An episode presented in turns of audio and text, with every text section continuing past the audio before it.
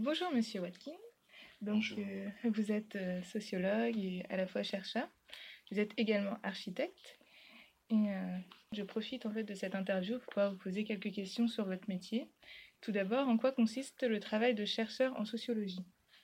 Alors, la sociologie, en tant que, que discipline et science, porte sur l'étude des phénomènes sociaux, des dynamiques sociales principalement. On pourrait le, définir euh, de cette manière-là. Et le, chercheur en sociologie, euh, dans ce domaine, va euh, étudier en fait ces différents phénomènes de différentes manières, par l'enseignement et puis aussi par la publication, des enquêtes, des interventions aussi publiques.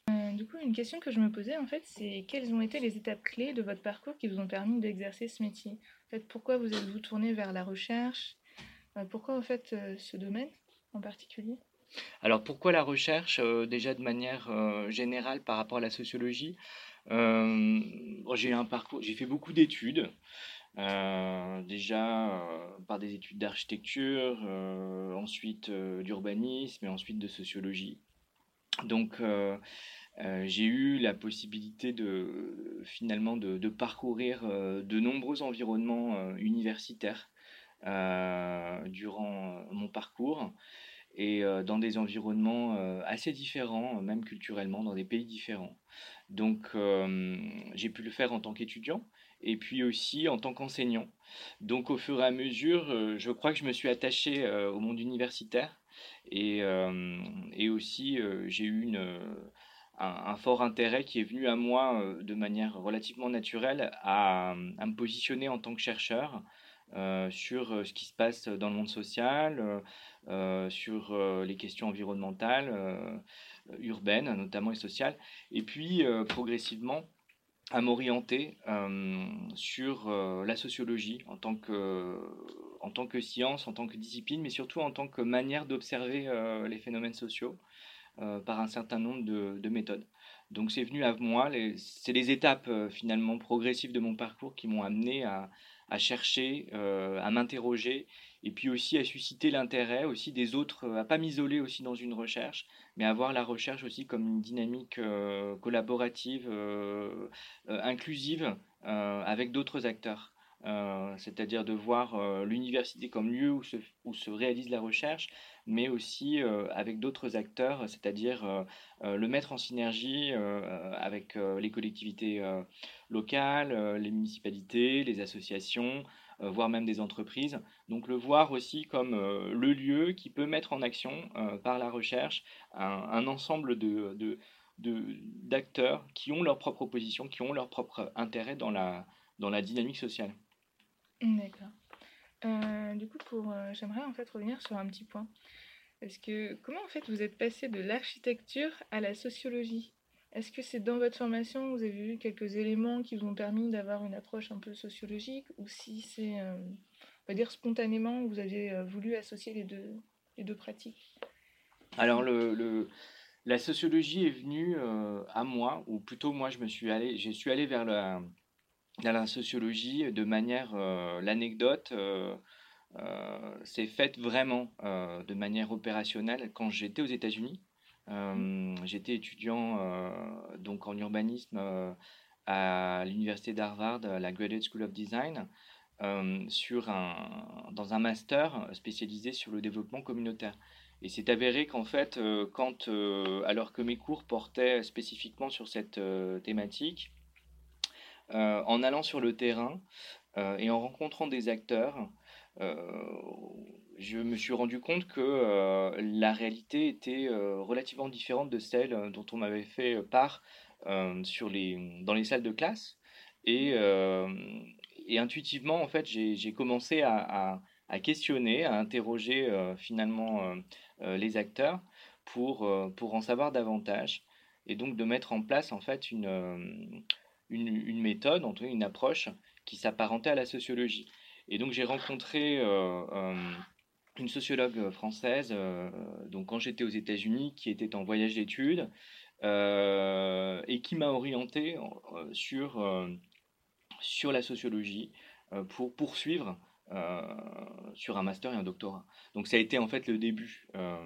J'avais eu une sensibilité déjà durant mes études d'architecture, c'est-à-dire bien avant mon expérience américaine, en tout cas aux prémices de mon expérience américaine, à avoir un fort intérêt sur le, les, cours que nous avions en anthropologie euh, et, euh, en sociologie.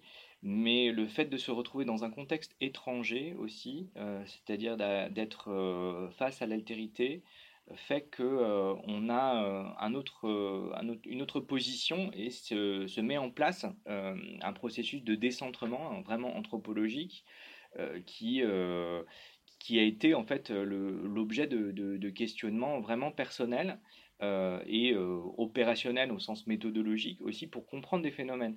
Donc ça a été vraiment le début en fait. C'était le fait d'aller aux États-Unis m'a amené à, m'interroger en fait sur le regard sociologique, les phénomènes sociaux urbains et regarder en fait les phénomènes urbains comme des causes et des effets de processus sociaux, chose auxquelles j'avais pas forcément euh, compris, j'avais pas compris finalement ce, euh, cette dimension euh, antérieurement.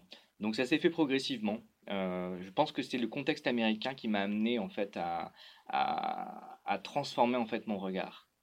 Parce que j'imagine en fait que les Américains doivent avoir une approche de la sociologie qui doit être différente de la France, ou est-ce qu'ils ont des bases assez communes? Alors, c'est une vaste question. On pourrait les, les dynamiques sociales sont différentes, donc euh, forcément, euh, la manière dont la sociologie se, euh, se met en place et regarde les phénomènes sociaux est différente. on a dans l'histoire de la sociologie d'un, un, long débat, si on regarde par exemple l'école de Chicago, l'interactionnisme symbolique, et, donc cette foisonnance de, d'idées et euh, de mettre à penser et de mettre d'œuvre aussi de la sociologie euh, dans le contexte de Chicago. Finalement, si on regarde ce contexte-là, il n'est pas, pas anodin. Il, il, il, correspond à proprement parler en fait aux dynamiques euh, qui ont eu euh, lieu dans cette ville, c'est-à-dire euh, des phénomènes migratoires d'importance, une ville qui a eu une explosion démographique très importante, et puis aussi de fortes inégalités durant le début du XXe siècle dans une grande ville industrielle. Donc on a bien évidemment, je pense que la, la sociologie américaine a, a, porté Hein, je parle du, cas de Chicago, mais on pourrait, on pourrait parler d'autres écoles aussi dans le contexte américain. Euh, chaque sociologie euh, correspond d'une certaine manière euh, à ses objets d'étude, c'est-à-dire à son contexte environnant. Maintenant, dans un contexte peut-être plus global de la connaissance aussi et des échanges, fait que le contexte local culturel de sociologie dans leurs contextes nationaux, voire même idiomatiques, serait différent. Ah, je trouve ça super intéressant que vous ayez en fait une vision qui soit à la fois en fait euh, architecturale, urbaniste, sociologique et en même temps de différents pays. Enfin, je trouve ça assez rare en fait euh, pour une personne qui travaille dans la sociologie et en plus dans l'innovation sociale. Je pense que c'est vraiment une richesse. Et du coup, ça nous permet de faire une transition vers euh, une autre thématique en fait qui est votre travail en fait de recherche entre le design et la sociologie. En fait, sur quel sujet porte votre recherche actuellement? Alors, on recherche sur, euh, design et sociologie. Actuellement, en fait, mon travail, euh, c'est un travail très récent. Euh, moi, j'aimerais simplement revenir un petit peu en arrière sur mon parcours, mhm. parce que du fait de ma formation en architecture, d'avoir poursuivi de manière quasiment vers l'urbanisme, pour ensuite m'ouvrir sur, la sociologie, m'amène maintenant à, euh, à, me situer dans un département de design. Donc c'est très très récent et, euh, le, design en tant que tel, euh, même si le terme anglais pourrait englober assez facilement l'architecture, dans le contexte français, on voit bien que euh, finalement euh, les deux domaines sont, sont, très distincts.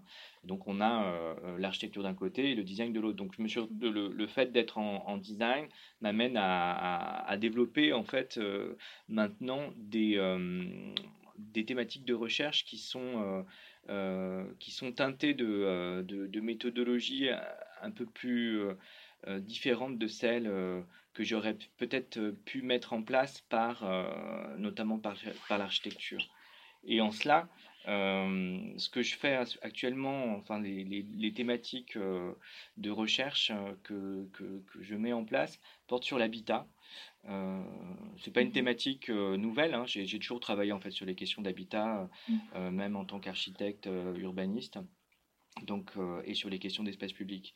Donc c'était un petit peu les deux thématiques euh, euh, principales, l'espace public et l'habitat. Actuellement, une recherche que je suis en train de mener porte sur la cohabitation intergénérationnelle mmh et notamment sur les formes de communication qui amèneraient à faciliter l'adhésion des publics sur la cohabitation intergénérationnelle la cohabitation intergénérationnelle n'est pas un, euh, est un dispositif qui est euh, assez euh, reconnu pour le moment, hein, même si on, en entend parler, on parle beaucoup d'intergénérationnel mmh de manière générale. Après, la cohabitation intergénérationnelle est un, petit peu, un peu plus spécialisée. Ça correspond, pour définir simplement, à, une sorte d'assemblage, un dispositif qui permet en fait de joindre une personne âgée face à une, à une situation d'isolement et un jeune qui peut se retrouver euh, soit euh, dans la précarité, soit un jeune étudiant qui cherche un logement pas cher, mais donc de trouver cet assemblage. Donc le jeune vient loger chez la personne âgée. on a cette différence d'âge, on a cette différence de génération, et des associations, des acteurs tiers en fait viennent faire le, match en fait d'une certaine manière pour utiliser ce terme anglais, c'est-à-dire en fait finalement de, faire joindre les deux partenaires afin de mutualiser leurs besoins.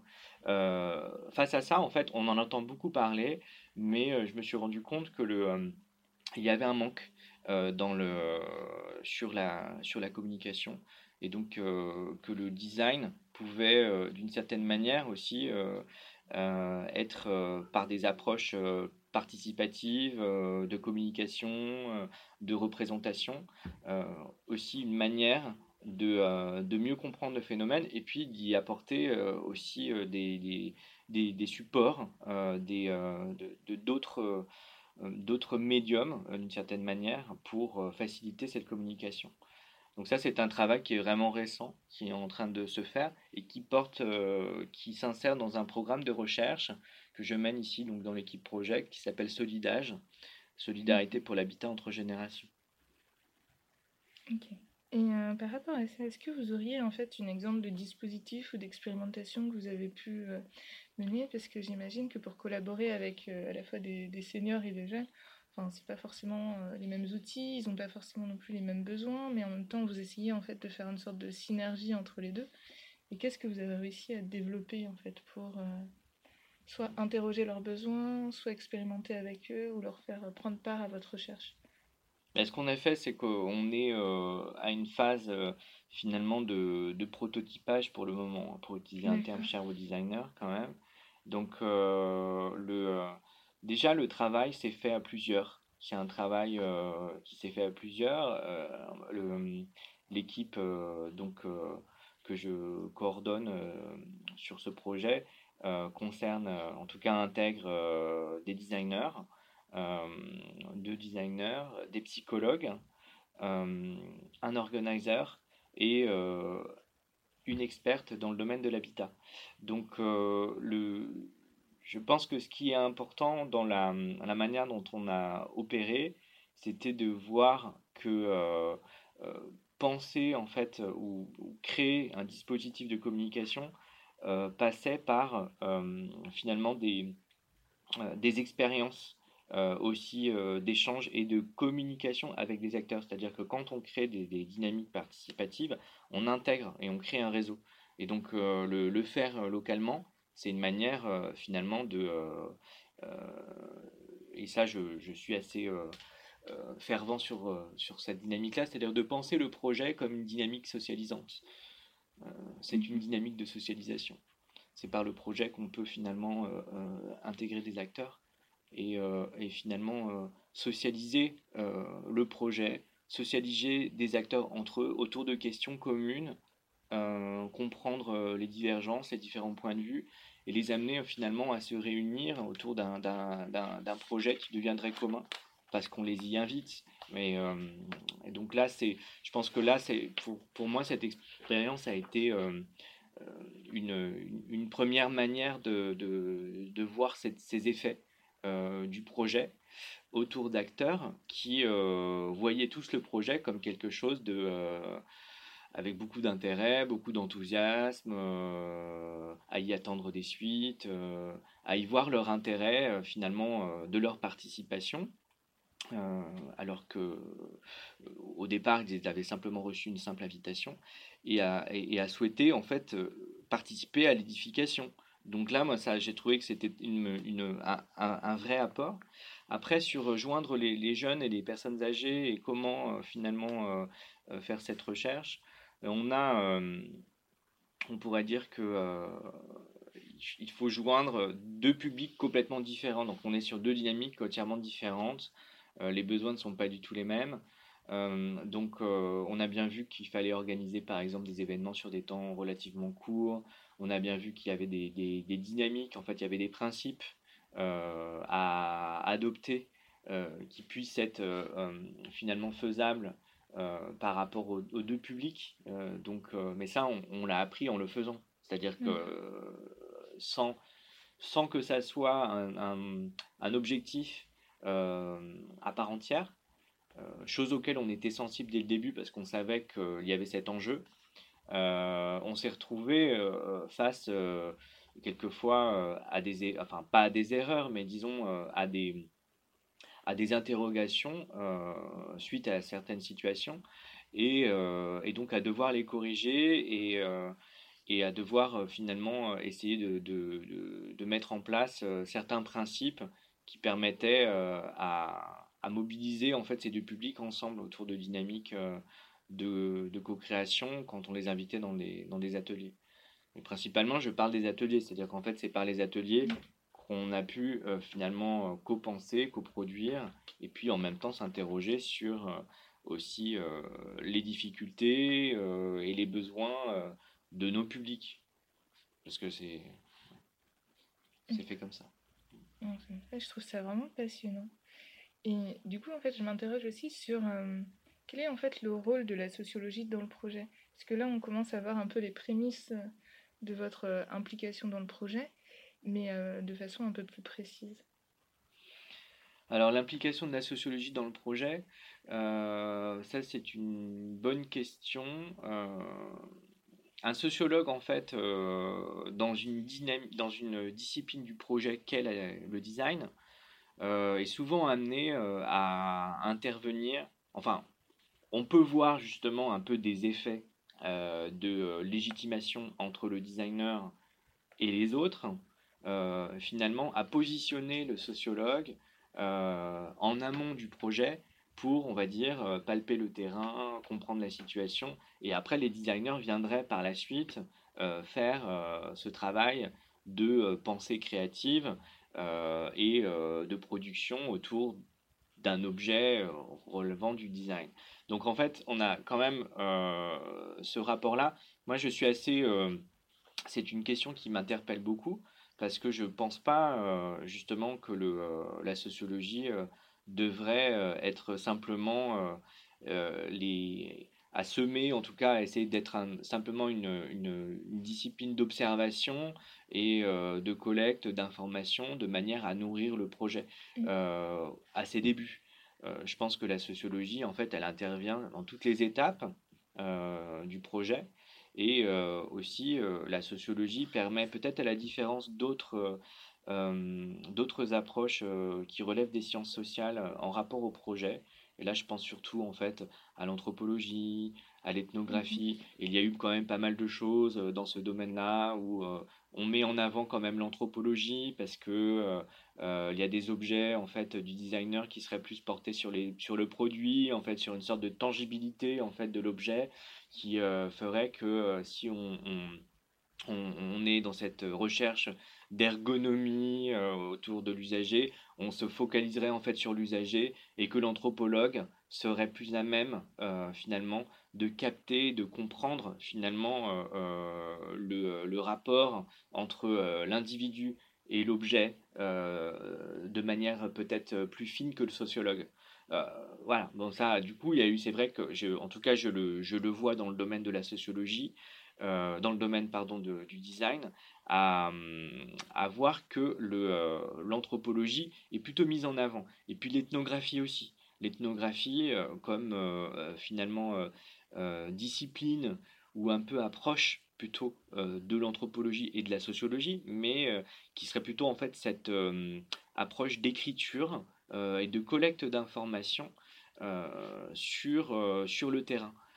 Or, moi, je suis assez. Je pense que la sociologie, en même temps, elle englobe l'anthropologie et l'ethnographie. Et en même temps, elle est, elle, elle, est différente dans le sens où elle permet de, de, de, de prendre de la distance par rapport aux dynamiques observées, par rapport aux enjeux du projet, et finalement à donner euh, une consistance euh, au projet, euh, notamment pour essayer de répondre à des enjeux peut-être plus larges. Et donc, c'est-à-dire de pas simplement de, de, réduire la mission du designer autour d'un enjeu spécifique d'une problématique d'un usager, mais au contraire de peut-être par la sociologie d'essayer de d'élargir euh, la problématique et donc mmh. euh, euh, de prendre en compte la réponse donnée par le design, mais dans un contexte, hein, dans, une, dans un contexte plus vaste.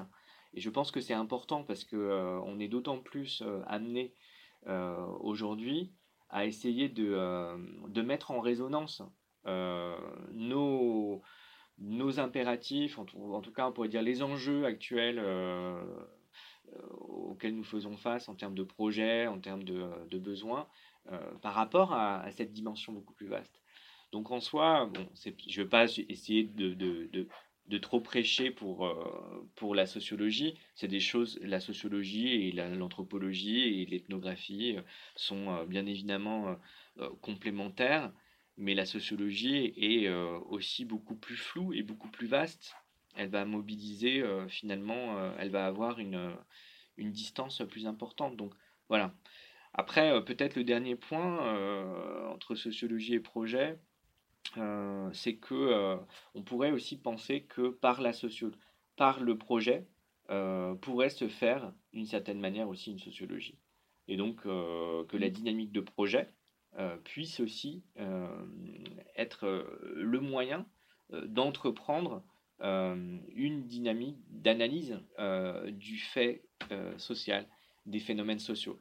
Et ça, c'est beaucoup plus rare parce que je pense pas que d'ailleurs même les designers, qu'on renverse la vapeur, à un moment on a instrumentalisé, et ça on l'a vu mm. même dans les écoles d'architecture dans les années 70 ou 80, d'utiliser la sociologie, de, de, sentir les sociologues se sentir instrumentalisés par les architectes dans leur pédagogie.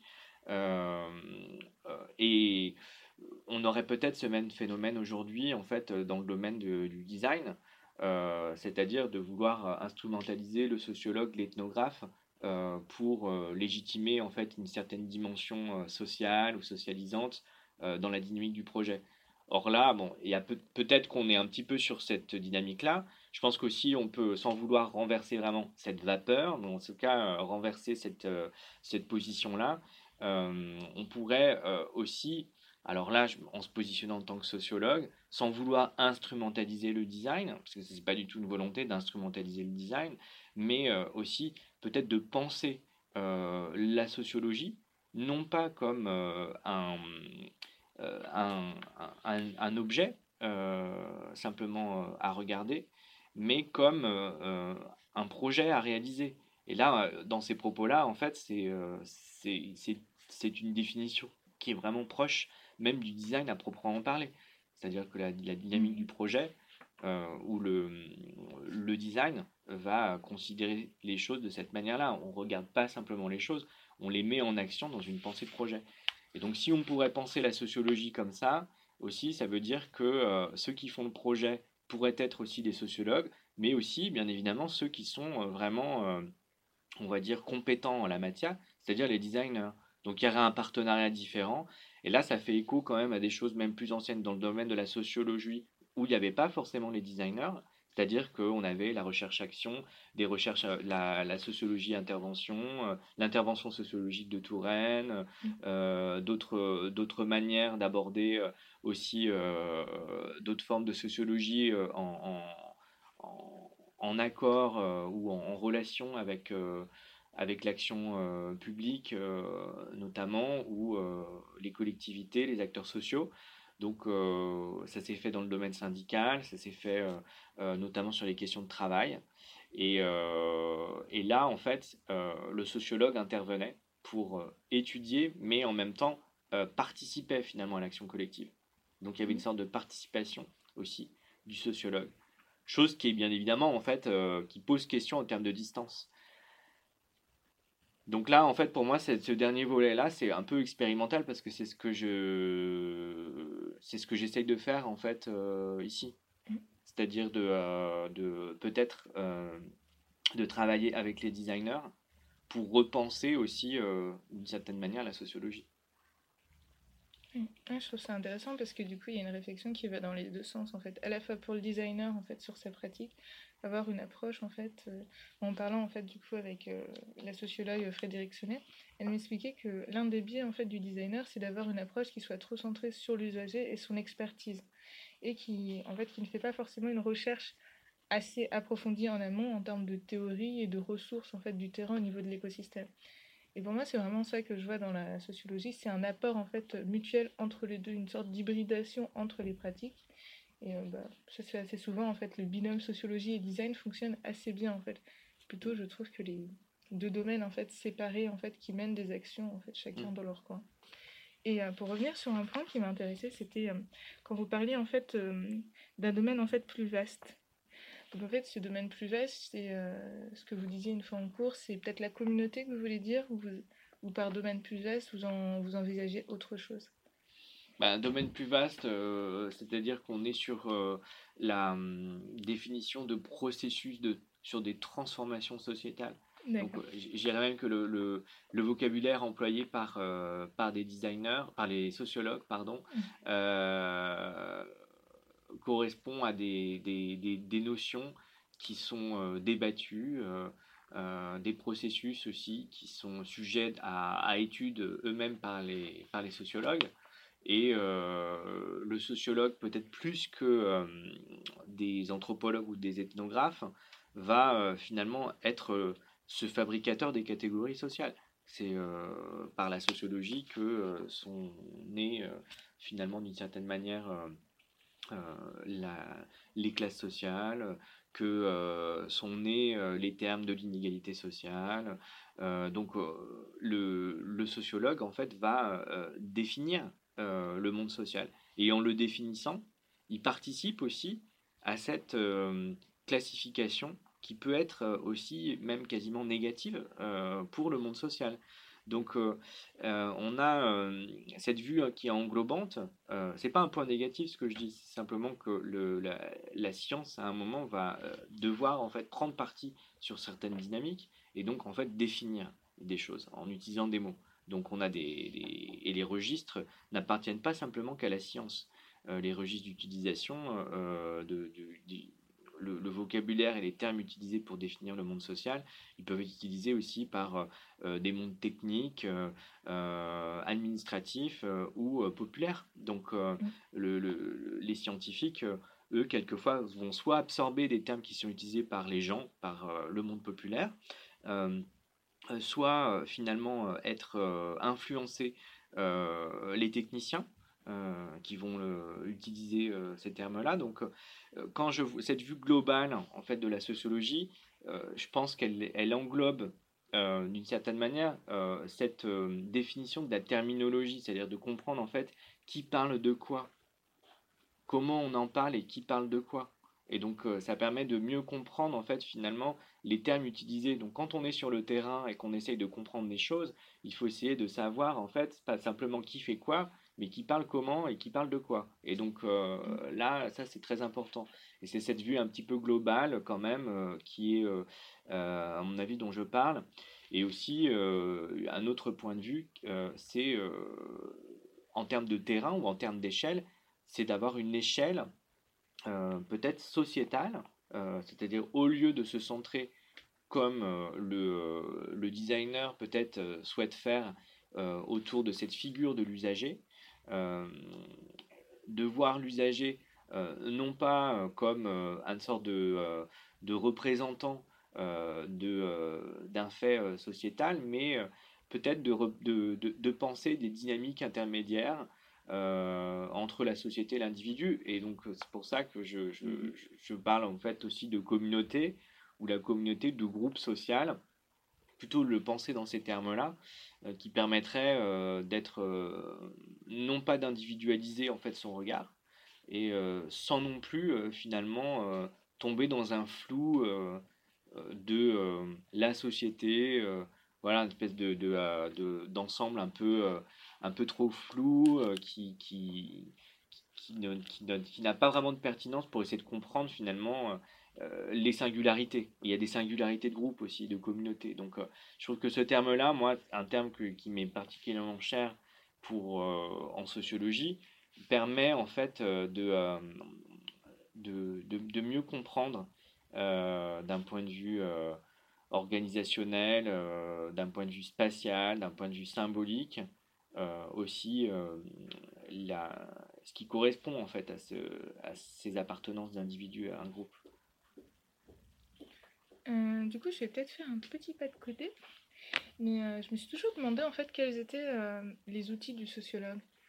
Enfin, je sais que vous, vous pouvez utiliser l'observation participante, par exemple des, des carnets d'anthropologie, ou en fait des formes en fait qui permettent de restituer ou de collecter de l'information. Mais je me demandais en fait, est-ce que vous étiez un peu comme le designer? Est-ce que vous réinventiez vos propres outils en fonction du terrain? Pour moi, c'est un travail en fait qui est quand même assez spécifique à un terrain, mais est-ce que vous vous adaptiez en fait en fonction de ce terrain ou réutilisez en fait des, des normes ou des outils d'études en fait qui existent déjà? Alors les, outils de la sociologie euh, sont, sont, vastes euh, pour les mettre en rapport au, au design. Euh, mhm. encore faudrait-il que des designers aient, on va dire, les compétences pour pouvoir les, les, les, manier, les utiliser. Donc, euh, il y a certaines limites aussi à, à, mettre en place certaines, certaines études tout simplement pour des raisons purement logistiques de temps, parce que certaines, certaines méthodes de la sociologie sont, portent bien évidemment quelquefois sur des objets euh, aussi d'enquêtes qui sont beaucoup plus conséquents que euh, les euh, enquêtes entre guillemets menées par les designers. Donc, mmh. si on est sur des enquêtes statistiques par de l'INSEE et sur des gros corpus d'informations et de données d'enquête, le sociologue va mobiliser des, des méthodes quantitatives d'analyse. Et donc, euh, de, dans ce sens-là, euh, je pense que le designer en est très très loin. Euh, après, il peut y avoir aussi des, approches qui ne relèvent pas forcément de l'observation à proprement parler et qui peuvent être tout à fait utilisées par le designer dans cette tout en, utilisant en fait certaines, certains outils en fait du sociologue. Et en cela, je pense par exemple, euh, chose que j'avais déjà fait un petit peu avec les étudiants, que je, que je fais moi-même aussi, euh, euh, c'est de l'analyse de réseau. et parce que l'analyse de réseau, l'analyse des relations sociales, permet justement de cartographier quelquefois les, les, les, relations sociales euh, des relations, euh, mais qu'elles soient pas forcément sociales. Elles peuvent être idiomatiques, elles peuvent être spatiales, elles peuvent être. Il y a plein de choses. Mais euh, je pense que c'est aussi peut-être plus adapté par rapport aux designers parce que l'analyse de, des relations sociales, l'analyse de réseau, c'est une analyse qui peut se résulter par une représentation visuelle. Et donc en fait, c'est pour le designer, l'intérêt c'est de pouvoir par ces outils représenter visuellement une complexité euh, sans finalement, euh, et donc d'en avoir, d'en représenter un, support visuel. Et donc ça, c'est important et c'est intéressant euh, pour la communication, comme outil de communication et comme aussi outil de compréhension. On peut communiquer des idées sur une base et des données objectives à des acteurs euh, externes en leur expliquant. Euh, et puis ça peut être aussi un outil de compréhension, c'est-à-dire que l'analyse, et même les sociologues le pensent, moi je l'ai fait dans, mon travail doctoral, j'ai travaillé avec euh, des, de grands sociologues français spécialisés dans le domaine, Emmanuel Lazega ou même Michel Grossetti qui a travaillé beaucoup sur ces questions-là, d'analyse néostructurale de réseaux de, relations sociales c'est un peu le terme, le jargon qui est utilisé, euh, mais euh, je parle de ça parce que euh, le, le support visuel, en tout cas l'analyse de relations sociales, n'est pas une fin en soi. C'est simplement en fait un moyen pour mieux comprendre en fait les dynamiques sociales. Et, pour le designer, c'est un peu la même chose, c'est-à-dire qu'en fait, on pourrait, ça pourrait être pour lui une manière euh, de compléter euh, ses, outils. Et puis, euh, je pense que par rapport à son, à, son intérêt de visualiser et de communiquer, il y a aussi cette dimension spatiale et de représentation visuelle aussi, qui, euh, bien évidemment, on n'est pas dans des pourcentages, euh, dans des choses qui sont relativement abstraites. Elle y a tout d'un coup une dimension beaucoup plus tangible, même si elle peut être assez conceptuelle, parce qu'encore faut-il pouvoir l'analyser. Donc euh, là, les designers ne l'utilisent pas, mais après, ce qui est, on a d'autres domaines du projet, d'autres, on va dire d'autres disciplines du projet, qui, à mon sens, sont beaucoup plus, euh, beaucoup plus évolués que le design. Je parle de l'urbanisme, c'est-à-dire que dans le domaine des études urbaines, dans le domaine de euh, la planification urbaine et euh, du design urbain, le design urbain développe beaucoup plus d'outils de, qui relèvent de la sociologie, des études d'analyse quantitative, d'analyse relationnelle enfin une foisonnance, mais en plus bien évidemment en rapport avec la géographie, euh, donc euh, le système d'information géographique, tout ça. Le designer il n'utilise rien de tout ça, donc euh, il est centré sur son objet, il fait un petit peu d'observation, mais avec son carnet, mais après il est, il est inopérant sur plein plein plein d'outils, alors qu'il y a plein d'autres professionnels qui utilisent beaucoup d'autres outils. Enfin, moi, c'est ce que je vois, surtout par, en termes de dynamique du projet. Donc, il met en avant beaucoup son, sa relation en, en l'individualisant sur l'usager, chose qui ne serait peut-être pas considérée par d'autres disciplines du projet. Or, euh, on voit bien que très rapidement, euh, les autres disciplines du projet, euh, elles absorbent cette dimension usagée, mais elles ont avec elles aussi beaucoup dans leur mallette et dans leurs outils d'autres outils qui relèvent d'utilisation de nouvelles technologies, de la géographie, de la sociologie, de la psychologie et d'autres. Donc là, moi, je sens que il faut que, bien évidemment, en fait, que euh, cette euh, évolution existe aussi dans le domaine du design. Euh, mais bon, ça, c'est un peu mon point de vue, c'est-à-dire qu'en fait, il faudrait, il faudrait aussi élargir dans l'enseignement du design. Il faut qu'il y ait aussi ces apports que sont ceux de, de l'analyse relationnelle ou de la géographie de, différents types d'analyses aussi qui peuvent être tout à fait sensibles euh, et, euh, et, permettre de compléter euh, ce regard de cette dynamique de projet. Donc en fait, il y a vraiment un enjeu en fait pour le designer, soit à coopérer en fait avec d'autres disciplines pour en fait combler certains manques au niveau de l'analyse qu'il pourrait y avoir, avoir une analyse un peu plus fine, ou tout simplement en fait à développer en fait ses propres outils en s'inspirant ou en hybridant en fait d'autres disciplines.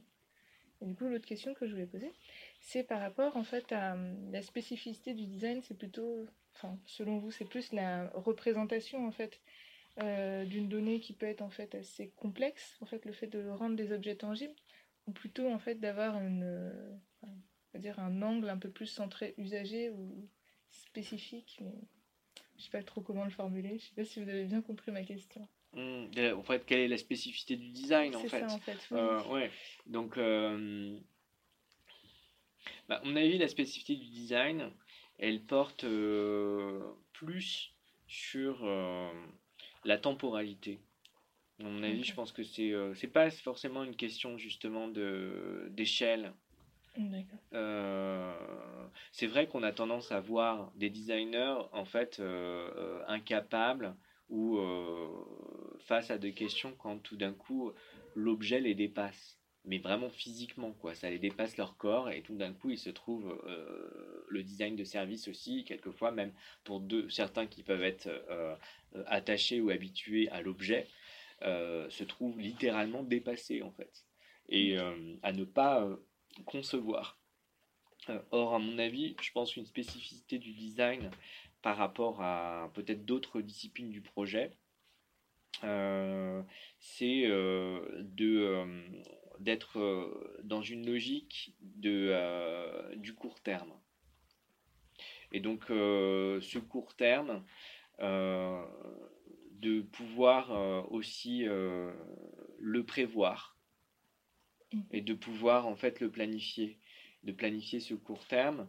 Euh, ce qui veut dire que euh, on va essayer de non pas de faire comme euh, par exemple des urbanistes qui sont face à de grandes échelles pour repenser des logiques métropolitaines avec des, de nouvelles structurations urbaines à des échelles géographiques en prenant en compte plein plein plein de données, c'est très complexe et, et donc, bien évidemment, on essaye de repenser métropole, c'est compliqué. Euh, mais. Euh, et, là, euh, on voit bien que une pensée itérative ou une pensée à court terme, elle est difficile à mettre en place. Quoique, peut-être que le design pourrait, d'une certaine manière, trouver des solutions trouver des solutions euh, euh, par rapport à cette grande échelle, euh, en, y, en y cherchant finalement des, modalités d'évaluation au fur et à mesure qu'il produit certaines réponses à très court terme et en essayant de, de, les mettre en, en, synergie ou en, relation avec cette, avec cette grande échelle de projet, sans l'isoler. Donc, mhm. euh, je pense que la, la, recherche, euh, en tout cas euh, le, le, temps du projet, je pense que c'est une, une, spécificité plus que l'échelle. Et, et je, je, crois, je, je, pense aussi même par rapport à des architectes, une profession, moi-même étant architecte et connaissant de nombreux architectes et étant sensible encore très fortement à, à ce que font les architectes, euh, bon, je vois que des architectes s'intéressent aux designers, mais que des designers s'intéressent aux, architectes, c'est c'est plus rare, curieusement. Mm. Alors que quand même, on a quand même beaucoup d'architectes. Enfin, les designers ne font pas d'architecture, mais les architectes font du design. Donc, euh, c'est-à-dire qu'on a eu quand même beaucoup d'architectes qui euh, aussi ont produit, enfin, font du design entre guillemets. C'est-à-dire, là encore, il faut peut-être le mettre en, en, avec un bémol. C'est-à-dire, en fait, vont produire euh, aussi des objets qui relèveraient du design ou du travail des designers, mais peut-être pas justement dans cette, dans cette logique de, euh, d'une pensée euh, temporelle, c'est-à-dire de voir en fait ces productions comme étant simplement une étape dans cette recherche de réponse à des besoins. Et là, il y a une différence, à mon avis. Et c'est pour ça que aussi euh, le design euh, euh, se, se développe dans des domaines très très variés. Mm. Qu'on a le design de service, qu'on a d'autres, d'autres, d'autres types de, de, design qui, bien évidemment, n'ont rien à voir avec ce que l'architecte, par exemple, pourrait faire. Ça, je pense que là, le, le design de service, justement, va prendre en compte cette dimension temporelle. Je trouve ça vraiment très intéressant c'est la première fois en fait que quelqu'un arrive à définir en fait le design par autre chose que par ses caractéristiques, on va dire, euh, visuelles, de représentation, ou en fait d'être centré utilisateur. Mm. C'est que c'est vraiment un autre point de vue et je pense qu'il est très intéressant et que ce serait bien de continuer peut-être à l'explorer et euh, à faire des recherches autour de ça en fait. Je sais pas s'il y a d'autres personnes qui ont en fait fait des écrits qui vont dans ce sens-là ou théoriser des choses un peu plus en fait poussées là-dessus. Je pense que c'est quelque chose à creuser. Bah, ce que tu as présenté hier, euh, ça va dans ce sens-là un peu. Oui, voilà. Parce que finalement, euh, penser les livrables et savoir à quoi correspond tel ou tel livrable, c'est aussi euh, les penser comme euh, des objets temps. Mm. Donc, euh, c'est des, des, des, objets qui appartiennent à une temporalité du projet. Et donc, à un moment, à un instant T, on est en capacité de présenter, voilà, de, et pour, dans une logique de réception, dans une logique de diffusion, dans une logique après de vouloir faire de cet objet quelque chose qui va être euh, reçu. Alors, quand je parle de la notion temporelle, je pense que c'est important, mais après, bien évidemment, derrière cette notion temporelle, il y a la question en fait sociale aussi euh, mm. qui est euh, du design, c'est-à-dire bon, soit par la réponse sociale, le, la transformation sociale, la socialisation de l'objet, mm. différentes choses, bien évidemment, à qui on s'adresse.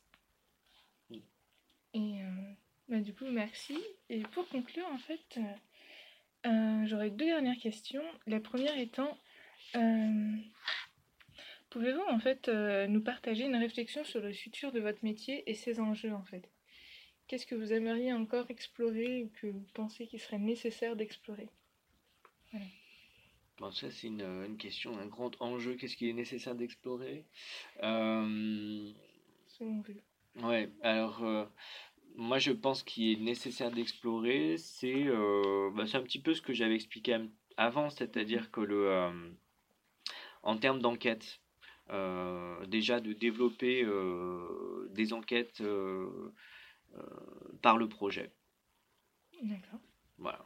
Donc ça, c'est c'est aussi d'un point de vue théorique donc des travaux de recherche aussi que je mène.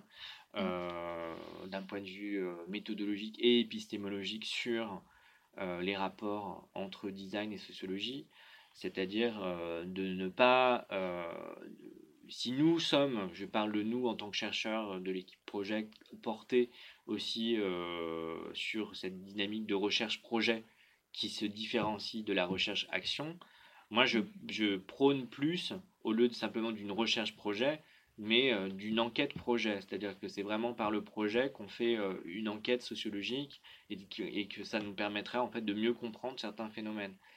Euh, en cela, ça ne veut pas dire toujours diminuer le projet, mais on en parlait hier avec les sujets d'actualité contemporaine, c'est-à-dire que mhm.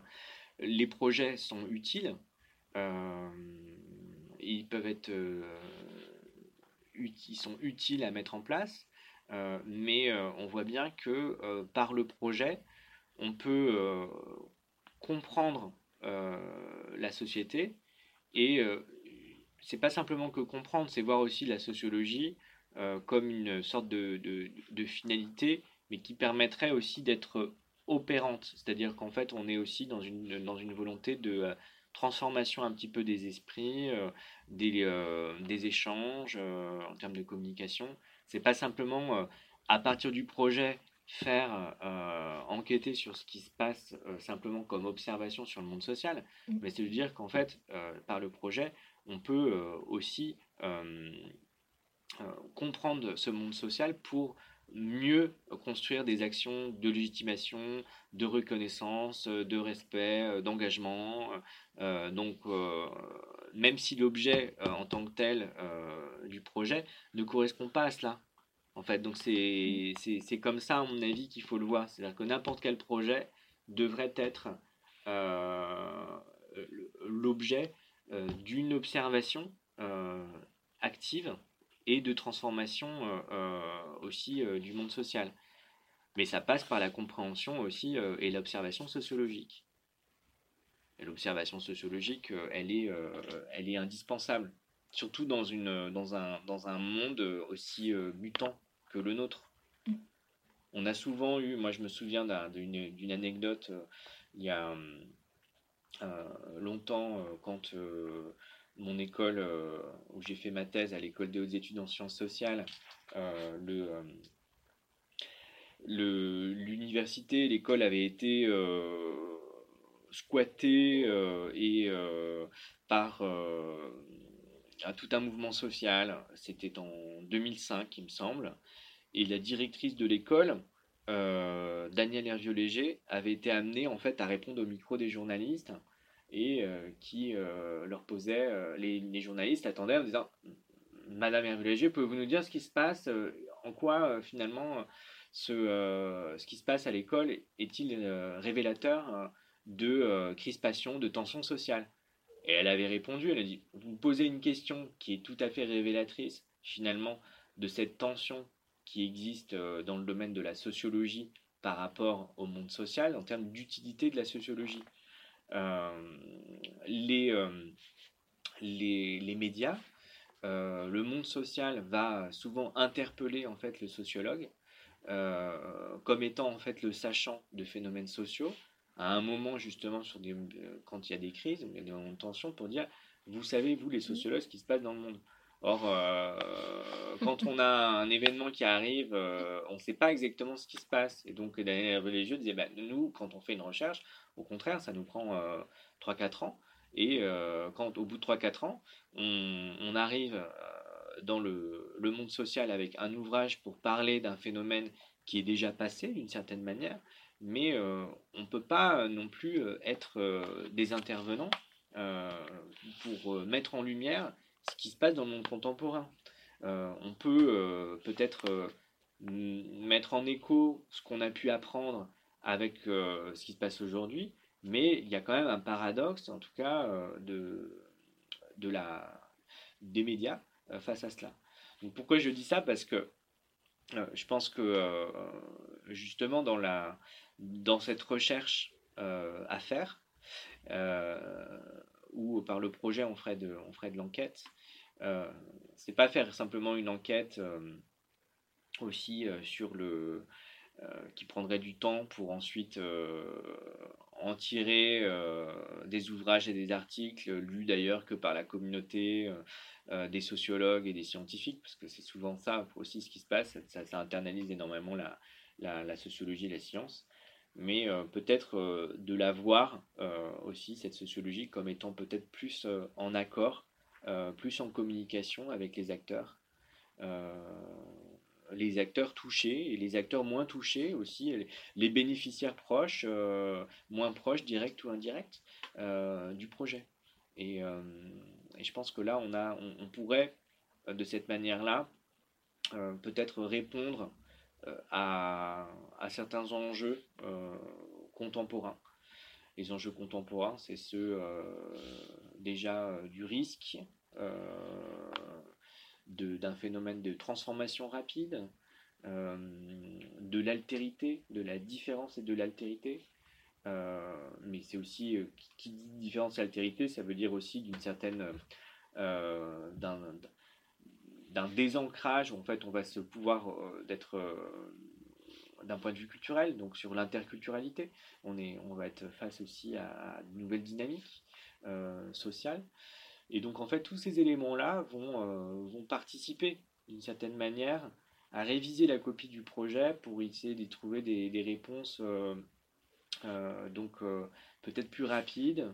Et, et, là, la sociologie, bah, elle pourrait euh, être, être nourrie en fait de toutes ces, ces dynamiques-là. dans une logique de compréhension en fait de ces, de ces différences et de ces, et de ces urgences, mais tout en étant peut-être aussi plus proche du, de la communication, plus proche de, des, des, médias et des acteurs, pour pouvoir en fait euh, les éclairer en fait sur ces transformations. D'accord. Mm. Et bon, du coup, en fait, euh, la dernière question, c'est hum, quel conseil, quel conseil aimeriez-vous donner à des personnes qui souhaiteraient en fait débuter ou améliorer ou s'améliorer en fait dans leur pratique? Voilà, qui soient des sociologues ou des urbanistes ou même des designers ou des architectes en fait. Moi, je pense que euh, une. alors, commencer dans leur pratique. Je pense que pour débuter, mhm. c'est bien de se retrouver dans une situation, on va dire, d'un certain inconfort. C'est-à-dire que soit parce que on, est, on parle une autre langue, une autre langue, on a un autre, on est dans un contexte différent. se positionner. Alors le positionnement culturel, ça facilite justement ce, cette, cet inconfort ou se trouver dans une situation de ne pas pouvoir être en communication, de ne pas pouvoir communiquer. Euh, donc je, je serais, c'est peut-être un petit peu, euh, euh, en tout cas, singulier comme point de vue, mais je pense que pour débuter ou améliorer en fait sa pratique, il est nécessaire de, de finalement de bouger culturellement. Donc, mm.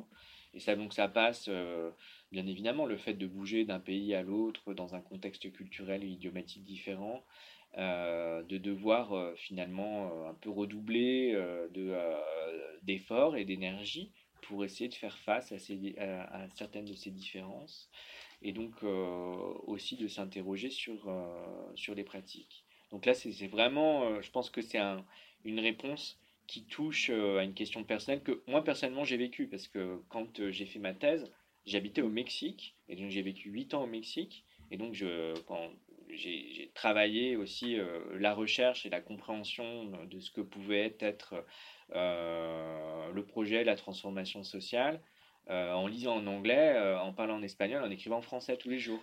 Donc, c'est et, et, je pense que ce rapport aussi de, de différences culturelles et, permet aussi est, vraiment enrichissant. Euh, souvent, je me retrouve, euh, et je le vois très bien depuis que je suis rentré en France, euh, dans des carrières longues de chercheurs ou de professionnels, finalement des chercheurs qui peuvent, ou des professionnels qui sont compétents dans leur domaine, mais qui n'ont aucun d'autre point de vue parce qu'ils ne connaissent en fait que leur contexte, que leur contexte culturel. Et donc mmh. finalement, qui n'ont peut-être pas cette ouverture euh, ou cette question, à mon avis, en tête, qui, est utile pour la pratique, dans l'apprentissage, c'est de dire et l'autre, qu'est-ce qu'il pense De se poser ces et, si j'étais dans cette situation, comment je ferais? Donc en fait, d'avoir tout d'un coup de pouvoir se décentrer et de se positionner autrement et d'avoir cette question.